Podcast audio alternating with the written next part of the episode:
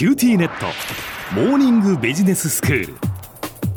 今日の講師はグロービス経営大学院の福田明先生です。よろしくお願いします。よろしくお願いします。先生前回までは組織の心理的安全性というお話でした。まあきちんとこう弱さを開示できるとか率直に意見を述べられるとかそれからコミュニケーションと情報を共有できる、まあ、こういうことができていれば組織としてまあ心理的安全性が高まっていくというお話でしたけれども今日はどういうお話になりますか、はい。あのー、今のこう組織の心理的安全性を高める上で、まあ、リーダーの役割の重要性ってお話ししたと思うんですけれども、うん、実際こういう心理的安全性をテーマに、まあ、大学院なり企業様とディスカッションする中でマネージャーの方、リーダーの方から出てくるのが、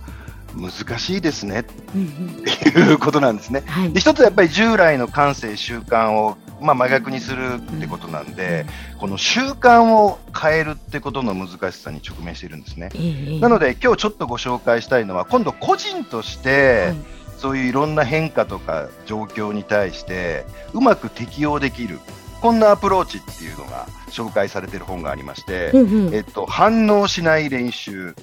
草薙龍春先生って、これ実はお坊さんが書かれている本なんですね。えっと、角川から出てる本です。はい、で、実は仏教の考え方っていうのが、実はこう日々ストレスとか不安とか苦しみに直面している芸大人にはものすごく役に立つ考え方だと。いうことで、うんはい、あの私この本を読んですごく参考にして、えー、実践もさせていただいてるんですけどあそまあ、そんなことを少しそんな内容をね、えっと、ご紹介したいと思います。はい。はい。でまあ、まずはちょっと仏教の概念っていうのをね少しご紹介してみたいと思うんですけど、うん、仏教の前提は生きるのは苦しくて辛いっていう 前提から始まるんですね、うんうん、結局苦しみとか辛さっていうのを抱えながら生きていくっていうことです、で苦しみ辛さっていうのは結局人間の心とか感情から出てくるもの、ええ、怒りとか、はい、世の中に対する不安とか、うん、またやっちゃったみたいな後悔。でこういうものに心とかがとらわれてしまって、うん、それを引きずってしまって悪循環に陥ってしまうと、つまり悩みの源泉は心。で、心っていうのは正確に言うと脳の認知機能なんですけど、脳の認知機能が原因だっていうふうに言ってるんですね。なので、仏教は悩みっていうのには必ず原因、メカニズムがありますと。で、その原因が分かれば取り除くことができますよね。うん、で、取り除き方もあるんですと。はい、これを日々応用することで、あなたらしい人生を、あるいは苦しみと向き合う人生を生きることができます。言われてるんですね。うん、で、ポイントは反応しすぎないことが大事。つまり悩みとか不安を解決しようと思うのではなくて、悩みと不安に過剰に反応しないでいくっていうことが大事だっていうことなんですね。で、ちょっと仏教では、えっと、どんな風にこういう対応をすべきかっていうことをしたいんですが、うん、その前に、えっと、悩みはなぜ生まれるかっていうことなんですね。はい、で悩みはなぜ生まれるかっていうと実は欲があるからだ。なるほど、うん、欲求がある。でこれが満たされないがゆえに悩み、まあ、悩みっていうのは怒りとかね、ね、そういうものが出てくる。それは思います。ね、でどんな欲があるかっていうと一つは貪欲、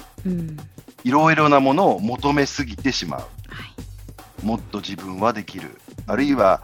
自分の部下だったり子供にでももっともっとあなたはできるはず。求めすぎてしまうっていうことだったり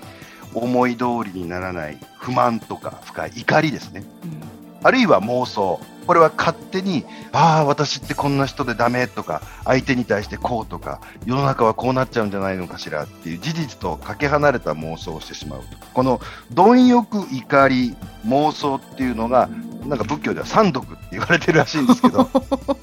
そうなん、ね、昔からそうなんですね、えー、だこれをしっかりと理解して受け止めることで、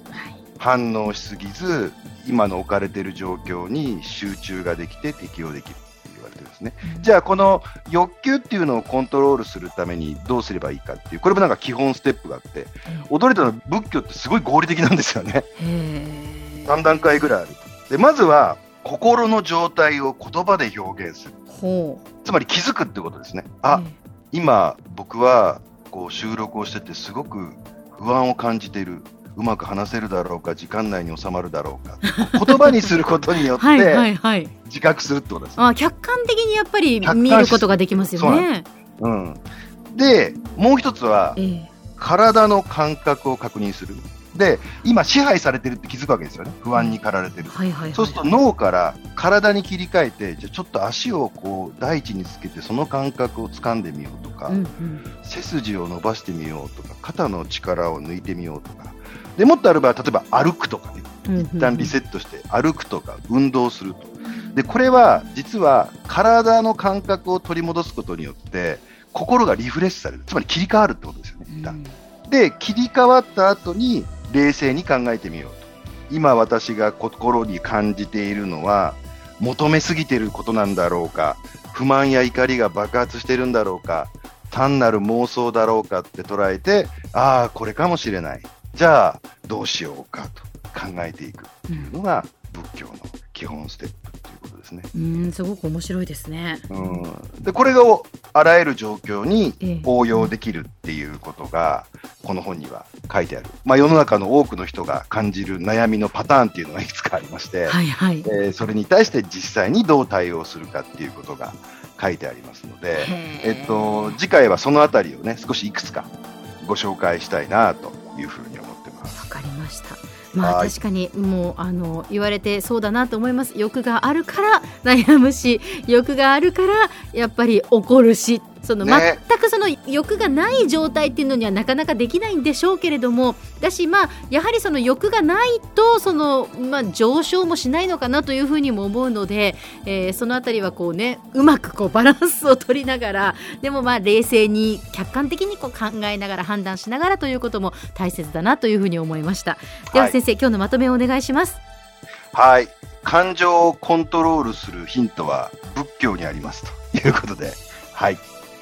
今日の講師はグロービス経営大学院の福田明先生でした。どうもありがとうございました。ありがとうございました。さて QT ネットモーニングビジネススクールはブログからポッドキャストでもお聞きいただけます。QT ネットモーニングビジネススクールで検索してください。お相手は小浜もとこでした